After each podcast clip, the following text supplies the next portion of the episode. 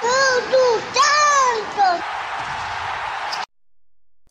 Saudações alvinegros pessoal, aqui é o Danilo, esse é mais um vídeo dos meninos de fora da vila, o nosso já tradicional giro de notícias, um jeito mais rápido para você ficar por dentro do que está acontecendo aí nos bastidores, na base, no feminino, nas contratações, enfim, tudo que está acontecendo com o nosso Santos Futebol Clube. Aqui fazendo um retrospecto aqui do, do, da base, né, um resultado que nós não comentamos ainda, eu estava esperando o giro de notícias, para falar que o Sub-17 perdeu no sábado, já quinta, então faz um tempinho aí. Mas enfim, é um jogo que nós comentamos, precisava vencer e torcer para o Atlético Mineiro perder do Fluminense para conseguir a classificação do Brasileiro Sub-17. Uh, não aconteceu nenhuma coisa nem outra. O Santos perdeu do Vasco de 1 a 0 o Atlético Mineiro ganhou do Fluminense de 2 a 0 Então o Santos está aí eliminado já do Brasileirão Sub-17. Time que acabou não mostrando muitos jogadores. O David até teve algum destaque, mas os resultados não foram tão bons pelo time treinado pelo Helder Campos. E aí já tem uma, uns rumores de que o Santos estaria procurando, e aí já buscando a contratação de um profissional do Havaí. Diz que ele é muito bom, assim, pelo menos todo mundo que comentou falou bastante bem dele. Só vou confirmar aqui o nome dele. Gabriel Bussinger, Bussinger, não sei exatamente como que se fala, mas que está em negociação, aí saiu a notícia faz uns dois dias, para assumir essa categoria aí no Santos. O pessoal fala muito bem dele, diz que o pessoal da base, assim, o pessoal que acompanha a base ficou bastante interessado na ideia desse Gabriel Bussinger treinar a categoria sub-17 do Santos. Então vamos aguardar aí para ver se ele vem mesmo, se vai ter mudança, porque o desempenho foi bastante ruim aí nesse brasileiro. Então fiquemos no aguardo. No sub-20 também outra derrota. O jogo inclusive passou no Sport TV, então o jogo aí do sub-20 passando no, na TV fechada, mas enfim, com transmissão profissional aí da TV. Uh, foi clássico contra o Palmeiras. Santos perdeu por 2 a 1 Eu acabei não conseguindo assistir. Santos tomou um gol com 18 segundos aí. É, do Palmeiras, ainda empatou no primeiro tempo, tomou outro gol. Mas o pessoal que assistiu o jogo, os relatos dos jornalistas, dão conta de que o Santos amassou o Palmeiras no segundo tempo. Foi muito melhor, mas não conseguiu marcar. Aí o gol de empate, jogo fora de casa, né? então um prenúncio não tão bom para o nosso jogo do fim de semana.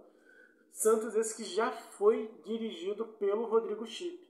Rodrigo Chip que foi anunciado como o novo treinador do Sub-20, no lugar do Arão Alves e do André Alves, que era o irmão dele, e que também estavam tendo resultados bem ruins.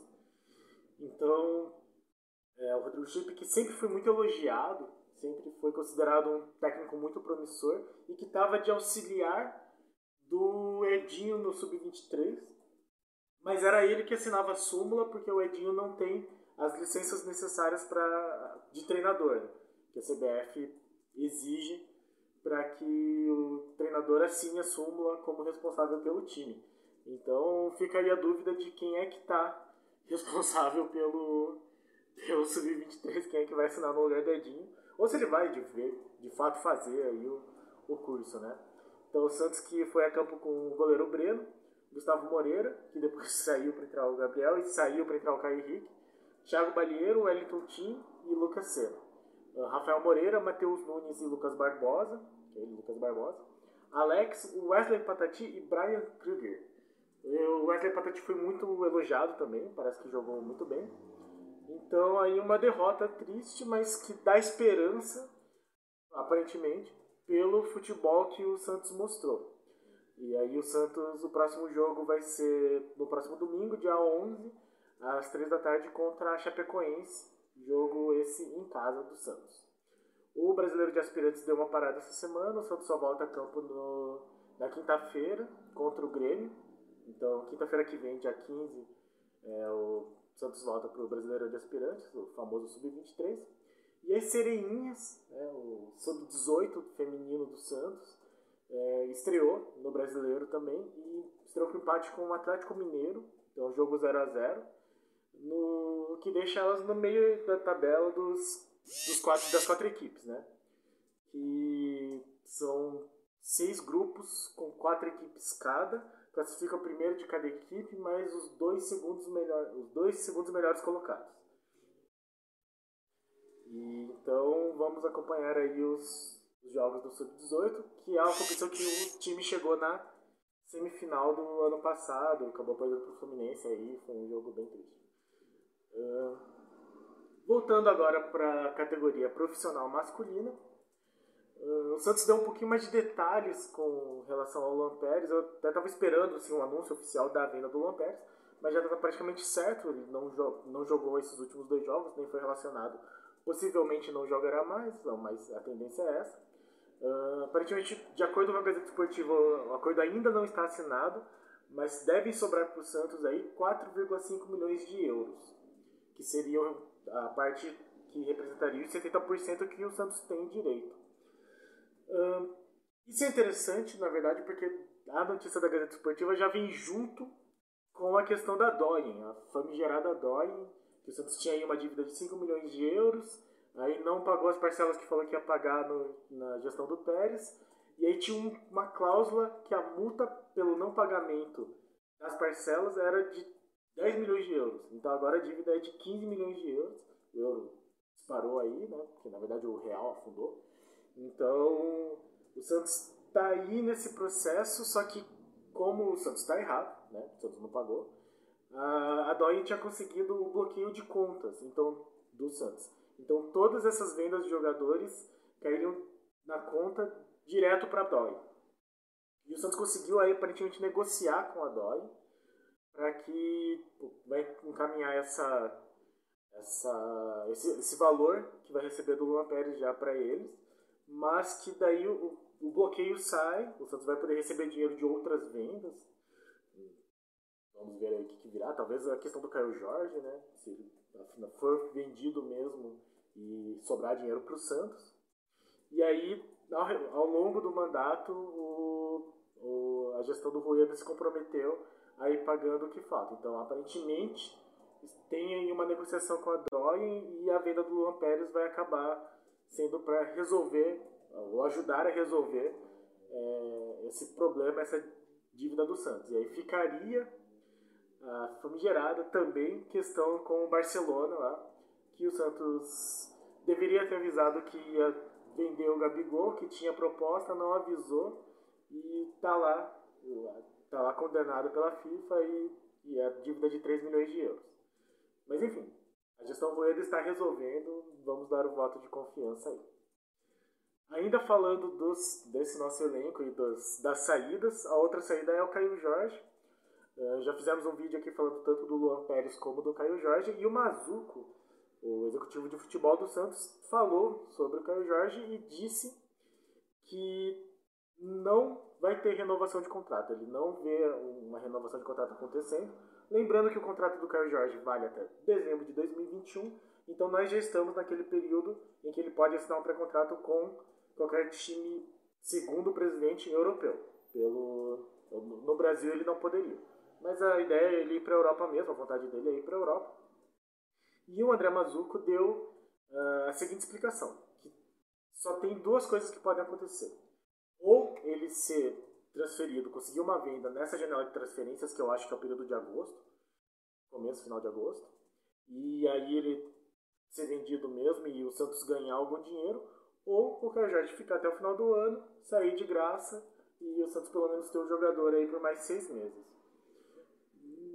nenhuma das possibilidades me agrada muito, mas, enfim, prós e contras, né? Se ele ficar até seis meses, pelo menos a gente vai ter o jogador aí até o final da temporada. Se ele for vendido, nós conseguiremos algum dinheiro que estamos precisando. Então, ficar de olho também nas novidades de Caio Jorge, que pela Gazeta Esportiva e pelo Globo Esporte foi cogitada a possibilidade dele jogar contra o Palmeiras, né? Cajade que não jogou nos dois últimos jogos, o Luan Pérez, mas a explicação oficial do Santos era que ele estava com acúmulo de cansaço. É, a torcida toda, eu incluso, acha que tem muito mais a ver com a questão contratual do que com cansaço, mas talvez se ele voltar contra o Palmeiras, que seria um grande reforço, uh, fique mais. É, fique mais provável que era de fato isso. Assim, poupar o jogador e não é, tirá-lo de campo por causa do fim do contrato. Uma notícia também ainda nesse âmbito da, das dívidas e do dinheiro, que surgiu hoje, assim, pegou o pessoal meio de, de surpresa, foi que o Santos recebeu uma cobrança da Receita Federal da Espanha pela venda do Neymar ao Barcelona em 2013. Então teve uma cobrança de 2,7 milhões de euros, segundo a Gazeta Esportiva, por impostos não pagos na vinda do atacante. Esse valor, no final, segundo a Gazeta Esportiva, é por causa de multa e juros. Mais uma bomba, assim. É que pra mim é meio estranho que você, enfim, sendo um clube brasileiro, vende um jogador para Espanha, e aí a receita da Espanha cobre de você ao invés do clube que comprou. Mas, enfim, receita, né? Você, você pegou um tanto e tem algum tipo de imposto nisso, acaba sendo. Eu acho que deveria cobrar do Barcelona, mas quem sou eu para falar sobre legislação? Né? Então, aí mais uma bomba para a gestão Rueda e tomara que não vire mais um grande problema aí essa questão de cobrança pelo Neymar de 2013, né? Enfim. Uma pequena notícia que surgiu foi que o Felipe Anderson poderia estar voltando para Lazio, sendo que ele tinha sido a maior compra do West Ham, né? Então, quando o Felipe Anderson saiu da Lazio para ir para o West Ham, é, tinha sido a maior compra do clube inglês. 38 milhões de euros, acabou não se firmando muito. E aí o que a Gazeta Esportiva informa é que o mais provável é que ele volte para Lazio por 3 milhões de euros. E aí fiquemos de olho para ver se, pelo tempo que já passou e tal, o Santos receberia algo por aquele mecanismo de clube formador. Esperemos que sim, porque qualquer dinheiro é bem-vindo, qualquer pedacinho de euro aí, porcentagem de euro, nós estamos agradecendo. E para terminar, vamos falar de um assunto que acabou agitando muito o pessoal hoje, assim, agora de tarde principalmente, que é a vinda, possível vinda do meio atacante Matias Lacava. A gente fez um vídeo que o Carlos comentou que ele estava sendo muito cogitado. Ele é de um clube venezuelano chamado Porto Cabello. Eu assisti alguns vídeos de comentaristas falando que ele tem talento, que ele é promissor, que muita gente chama ele de joia venezuelana. Uh, ele saiu da base do Barcelona, passou pela Lazio, passou pelo Benfica e acabou não, não sendo tão bem aproveitado, ele não surgiu muito bem. Mas segundo o Diário do Peixe, ele já não vai jogar a partida de hoje contra o Carabobo pelo Campeonato Venezuelano. E isso seria já por conta dessa negociação com o Santos. Então, é um jogador que parece ser muito promissor. É, quando jogou no Barcelona foi chamado de Messi venezuelano. o próprio Mussetti falou assim que o Santos, que ele tweetou, né? Que o Santos deve inserir o Lacava aos poucos no elenco profissional, mas a ideia é ele vir para o Brasil mais cedo para se ambientar no sub-20 já, entrar então nesse no sub-20 ou no, no time que disputa o Brasileirão de aspirantes e que ele está na seleção venezuelana, ele é da seleção venezuelana sub-20, já jogou na seleção é, principal, mas o Santos só poderia utilizar ele a partir da próxima janela internacional de transferências, em agosto. Então, ele poderia vir mais cedo, jogar aqui na base, e aí a partir de agosto, se fosse se demonstrasse futebol, demonstrasse capacidade técnica, já entrar no time profissional. Então vamos esperar aí, ver se ele vai ser anunciado mesmo, para nós podermos fazer um comentário um pouco mais trabalhado sobre o Matias Lacaba. Então essas são as notícias aí que agitaram um pouco o, os bastidores do Santos nesse período aí da semana. E aí ficamos no, na expectativa para o jogo de, de sábado. Clássico contra o Palmeiras, sempre difícil lá no Allianz, que é muito difícil do Santos vencer. Mas vamos ver aí o que, que vão sair, quais serão relacionados, e amanhã a gente faz o nosso pré-jogo falando na nossa expectativa para esse clássico. Então, curtem, compartilhem, comentem, se inscrevam no canal, deixem seu like, aquelas coisas todas de youtubers. Lembrando que também estamos no Instagram, no Twitter e no Spotify. Procurem lá Meninos de Fora da Vila. E pra cima deles. Abraço!